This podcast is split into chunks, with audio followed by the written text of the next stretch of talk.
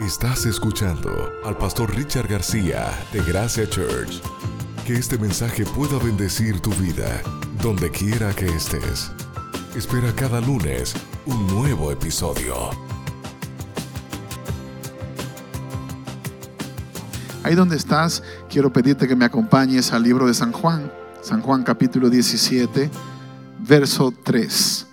San Juan 17, 3, la Biblia dice, y esta es la vida eterna, que te conozcan a ti, el único Dios verdadero, y a Jesucristo, a quien has enviado. Oramos. Padre, gracias por esta bendición que tenemos de poder reunirnos esta noche para poder estudiar tu palabra. Tú conoces el esfuerzo que cada uno hizo, tú conoces el proceso para poder llegar hasta acá, pero estamos felices de saber que fue por tu gracia, que fuiste tú quien movió nuestros corazones para que el milagro sucediera. Así que dinos qué es lo que tienes para nuestras vidas y que no nos vayamos de este lugar sin haber recibido. En el nombre de Jesús. Amén, Señor. Amén. Estamos hablando acerca de Jesús el Cristo. Y pareciese una, una declaración sencilla, Ah, no tiene nada de profundidad, Jesús, el Cristo, pero es una de las declaraciones más profundas que un cristiano puede hacer acerca de la persona de Jesús. Cuando yo puedo atreverme a decir que Jesús es el Cristo, estoy diciendo que todo lo que se dijo, todo lo que se escribió, realmente se cumplió, sin lugar a duda, en la persona de Jesucristo. Pero tú dirías, bueno, pastor, hay tanta gente que lo contradice, hay gente que no cree que es así, hay gente que piensa que es todo lo contrario. Precisamente de eso se trata, de que no hay suficiente evidencia para convencer a nadie que a una persona que no quiere creer, esto solamente se reveló para el que quiere de corazón. Jesús lo dijo así. La, forma como él enseñó, a veces un poco más complejo en, en términos de parábolas, es para que quien tiene que entender, entienda. Y para quien no tiene que entender, que no entienda nada. En otras palabras, hay gente que quiere oír pero no escuchar. Hay gente que realmente quisiera ver pero no quisiera comprender de lo que se trata, de lo que realmente Dios está tratando de decir en su caso. Yo quiero que comencemos tratando de entender esa primera parte, el versículo que acabamos de, de leer. Y esta es, empero, la vida eterna. Estamos hablando de la vida eterna. Y esta es la vida eterna. Si la pregunta te la hacen a ti hoy día, obvio que la respuesta viene casi en automático. ¿Cuántos de nosotros queremos tener vida eterna con Cristo Jesús? Si no tienes que levantar la mano. Se asume que lo quieres.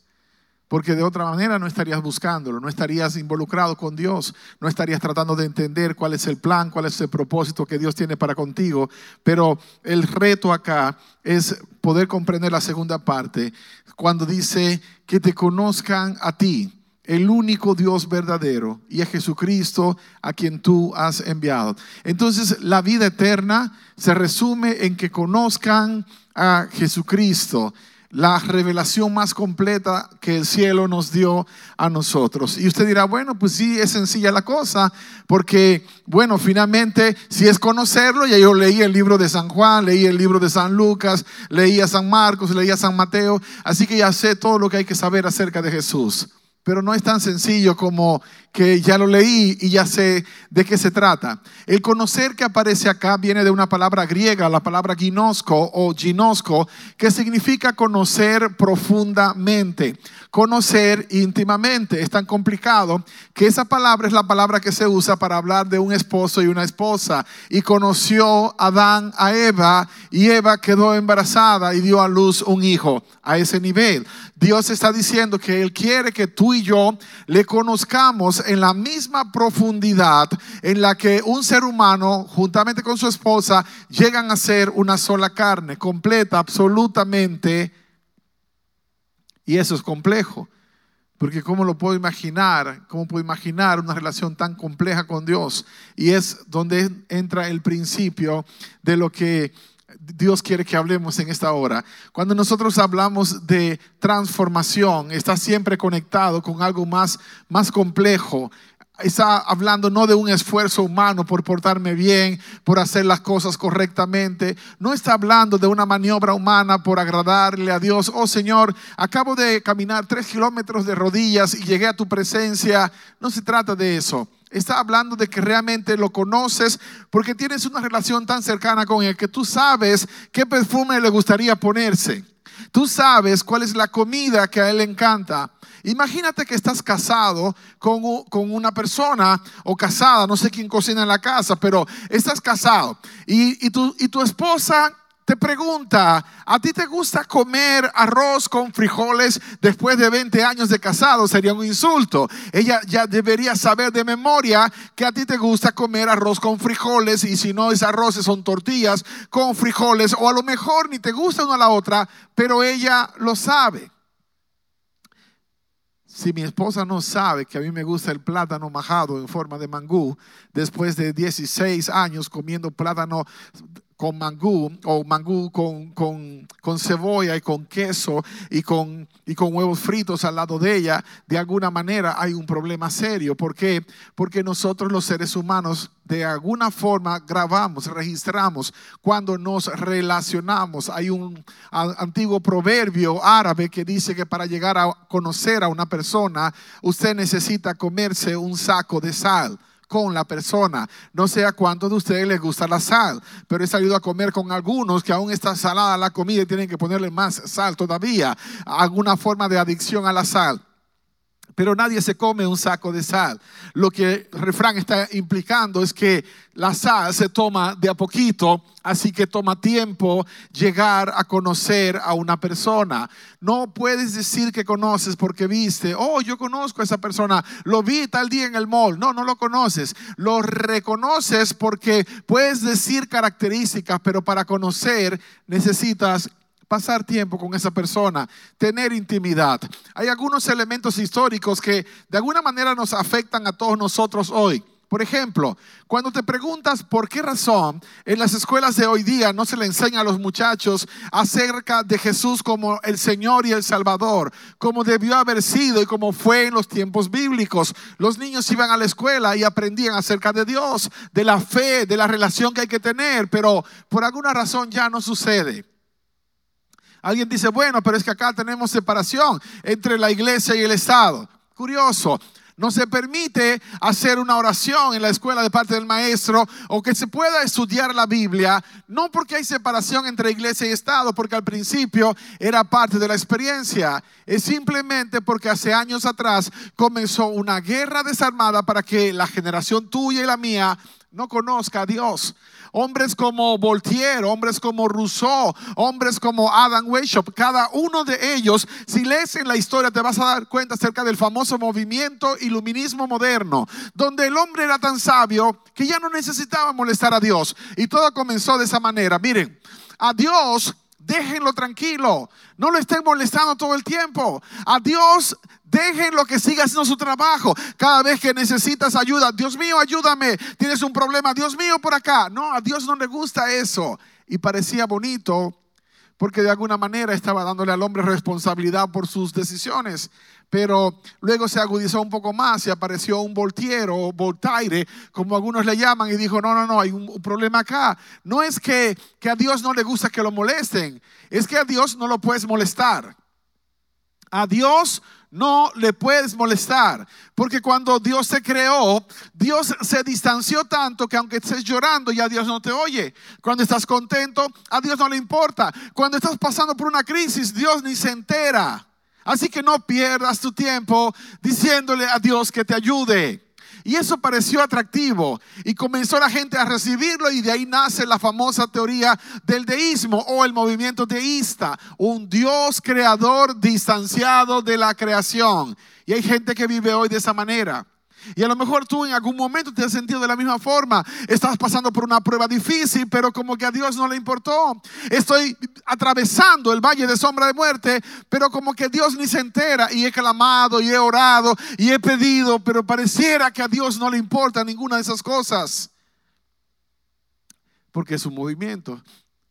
Y luego obviamente vino la teoría de la evolución y todo el movimiento del comunismo moderno que implicaba que Dios no existía y que por lo tanto no era necesario. Francia se declaró como la primera nación abiertamente, abiertamente atea a raíz de la influencia de Adam Weishaupt y de la famosa Liga de los Jacobinos, el famoso movimiento francés que llevó a Francia a la independencia, pero no solamente independizarse, sino rechazar todo lo que tenía que ver con fe. Desde ese entonces ellos levantaron a una diosa diferente, la diosa de la razón, el hombre podía adorarse a sí mismo a través de esa imagen. Y si usted ve hoy día lo que es una réplica de la imagen original que ellos crearon, la diosa de la razón, que hoy día se ve en la zona de Nueva York como la estatua de la libertad, es un regalo de Francia para Estados Unidos, pero ni los mismos franceses saben que su origen tuvo punto de partida en el movimiento de la Revolución Francesa, en un deseo de sacar a Dios de todo,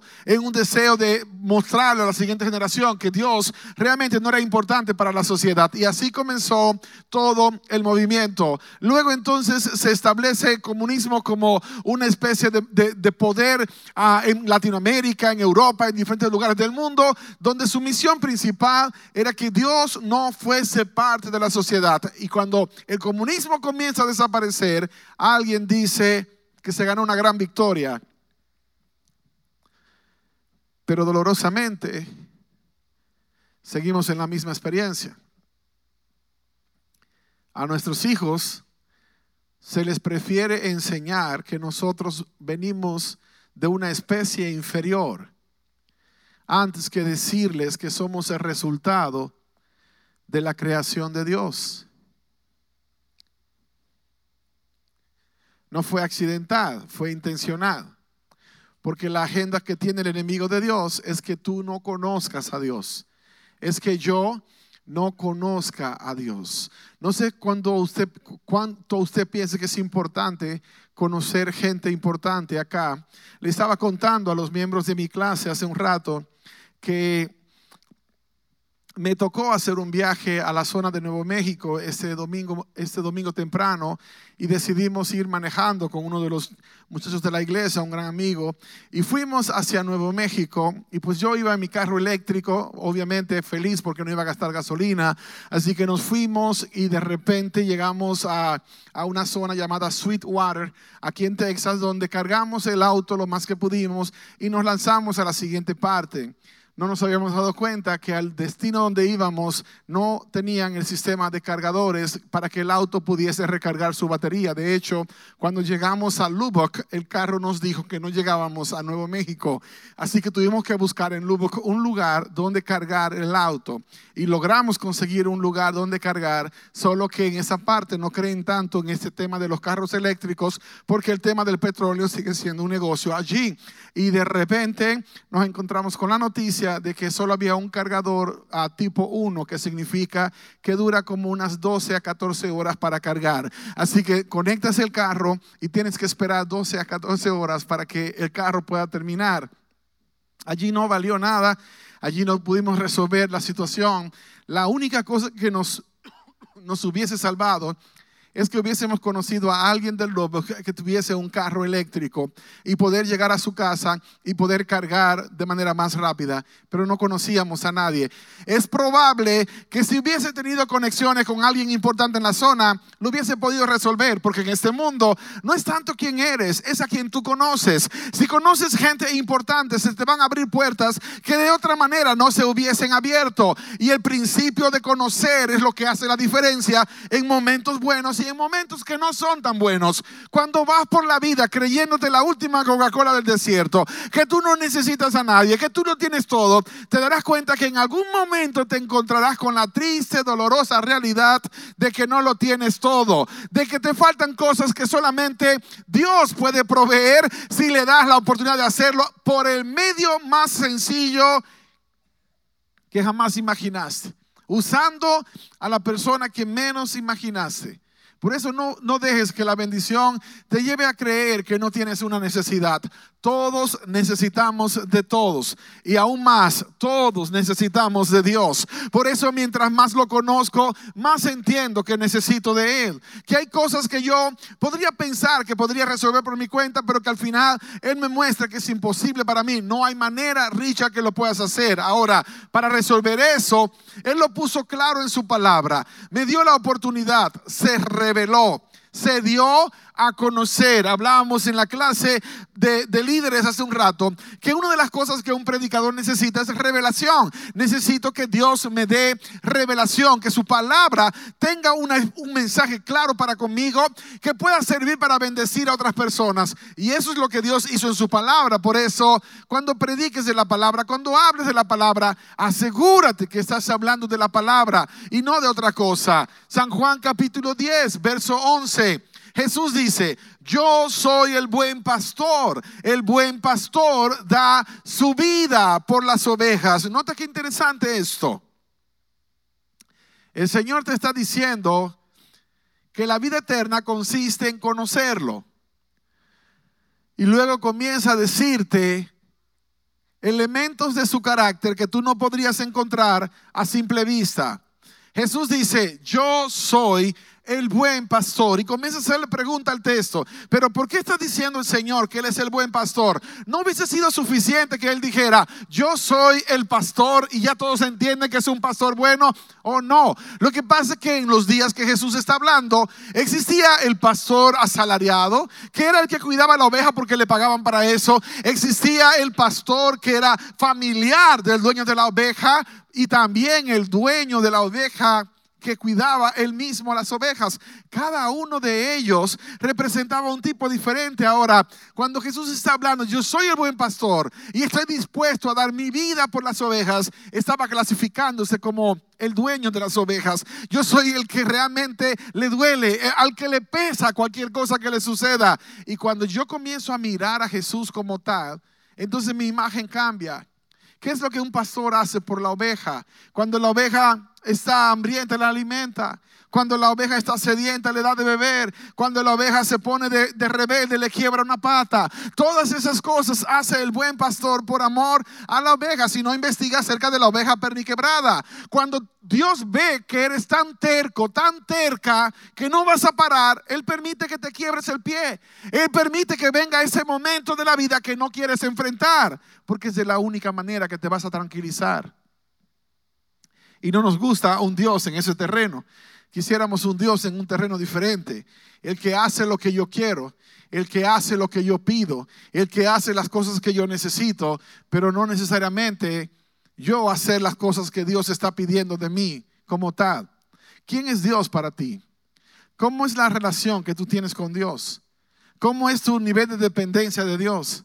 ¿Eres de los que buscas a Dios cuando tienes una emergencia o siempre tienes a Dios contigo y cuando llega la emergencia Dios se encarga del problema? ¿Cómo es la cosa entre ustedes? ¿Eres de los que andas desesperado como, como las ovejas pidiendo que Dios solamente te dé, sea, dame, Dios bendíceme, Dios ayúdame? Todo el mes del típico cristiano oveja que piensa que solamente tienes a Dios para casos de emergencias para cuando tengo problemas, cuando tengo necesidades. Y no quiero que malentiendas. Dios quiere que lo tomes en cuenta cuando tienes problemas. Dios quiere que lo tomes en cuenta cuando tienes necesidades.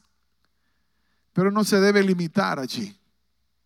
Tienes que estar dispuesto a ir más adentro, a aguas profundas. Dice San Juan 1.29, la misma palabra diciendo, el siguiente día vio Juan a Jesús que venía a él y dijo, He aquí el Cordero de Dios que quita el pecado del mundo. Nota que otra connotación interesantísima. Primero aparece Jesús como el pastor. Ahora aparece Jesús como el Cordero. En el primer pasaje Él es el que cuida la oveja. En el segundo pasaje Él es la oveja. ¿Qué es lo que la palabra está insinuando acá? Cuando profundizas en el texto, te das cuenta que lo que Isaías capítulo 53 dijo era real. Como cordero fue llevado al matadero, como una oveja delante del que le trasquila, enmudeció y no abrió su boca. Jesús es presentado como el Evet Yavet, el siervo sufriente de Jehová, el que iba a pagar el precio del pecador. Por eso esa oveja que sacrificaban temprano en la mañana y cada tarde a las tres era un símbolo de la, del Cordero de Dios que quita el pecado del mundo. Cuando Juan el Bautista lo vio y lo declaró, es algo tan poderoso. En el momento que Juan lo declara, se estaba cumpliendo una profecía de Daniel capítulo 9, la profecía de las 70 semanas, que declaraba que el Mesías vendría y sería ungido el santo de los santos. Por eso cuando Juan, cuando Juan lo bautiza, Jesús es lleno del Espíritu Santo y cuando regresa de pelear la gran batalla que a lo mejor estuvo peleando en el desierto, era obvio para Juan que él era el Cordero de Dios que quita el pecado del mundo. Y así lo presentó. Entonces para mí Jesús es mi pastor pero también Él es mi cordero. Y si sigo buscando en la Biblia, Él es la puerta de las ovejas. Y sigo profundizando y encuentro que también es el novio que aparece en la parábola de Mateo capítulo 25, verso 1. La palabra dice, entonces el reino de los cielos será semejante a diez vírgenes que tomando sus lámparas salieron a recibir al novio. Y esa es la parte más tierna que encuentro entre los tres. No es que el pastor no es tierno, ni que la oveja lo es, sino el tema del noviazgo. Él es el novio. En realidad, él era el esposo porque ya estaba comprometido. Como tal, se consideraba tan serio como un matrimonio. Pero la palabra novio, pues aplica porque era antes de que se consumara el matrimonio. Así que cuando piensas en Jesús, también debes pensar que Él es el novio. Y yo no sé cuántos de ustedes recuerdan esa temporada. No sé, Javier, si tú te acuerdas cuando estabas conquistando a Yadira, las cosas que hacías, que hoy te miras y te ríes, qué loco que estaba. Me atreví a tirarme de un puente por ella. Hoy día no me tiro ni de la bicicleta, porque los años pasan y cambiamos los seres humanos. Cuando estábamos enamorados eran flores, eran perfumes, hoy día frijoles, tortillas, como que transicionamos en el proceso, como si el amor cambió. Pero pues algunos dicen, no, es que no cambió, es que maduró. No, no es real. Lo que pasa es que nosotros, sí, lamentablemente, manejamos las emociones y pensamos que cuando se calmaron ya no había que hacerlo más. Pero eso no fue lo que pasó con Jesús. Con amor eterno. Te he amado, dijo. O sea, yo no voy a cambiar en ninguna temporada lo que yo siento por ti. Te amé ayer, te sigo amando hoy y lo seguiré haciendo por los siglos de los siglos. Ese es el amor de Dios para con nosotros. Ese es el Jesús maravilloso que la Biblia presenta como el buen pastor, como la oveja y como el novio. La pregunta es, what about you? ¿Qué acerca de ti? ¿Qué, qué es lo que tú das a cambio? ¿Cómo correspondes a lo que Él está poniendo delante de ti?